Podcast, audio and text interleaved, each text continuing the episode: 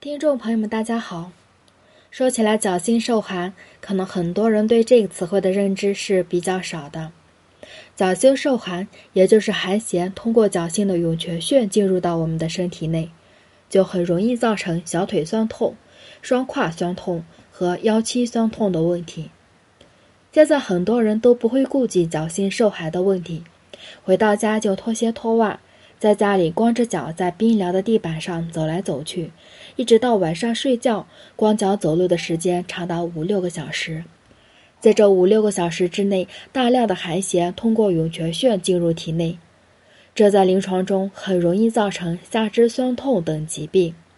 除此之外呢，脚心受凉还容易导致抵抗力下降，从而引起感冒、腹痛、腰腿痛、妇科痛经等症状。预防脚底受寒，我们就要做好足部保暖的工作。除了要穿保暖性能好的鞋袜之外，还要注意多活动一下脚部，比如多参加跑步、竞走或者是散步等活动。除此之外，无论是在家里还是在外面，都不能光脚走路，因为光脚是脚底受寒的最大原因。睡前烫脚也可以促进局部血液循环。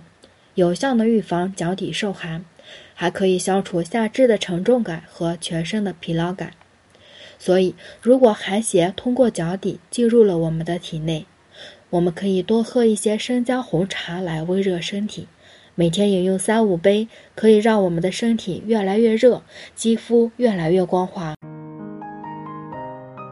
如果大家在良性生理方面有什么问题，可以添加我们中医馆健康专家陈老师的微信号：二五二六五六三二五，免费咨询。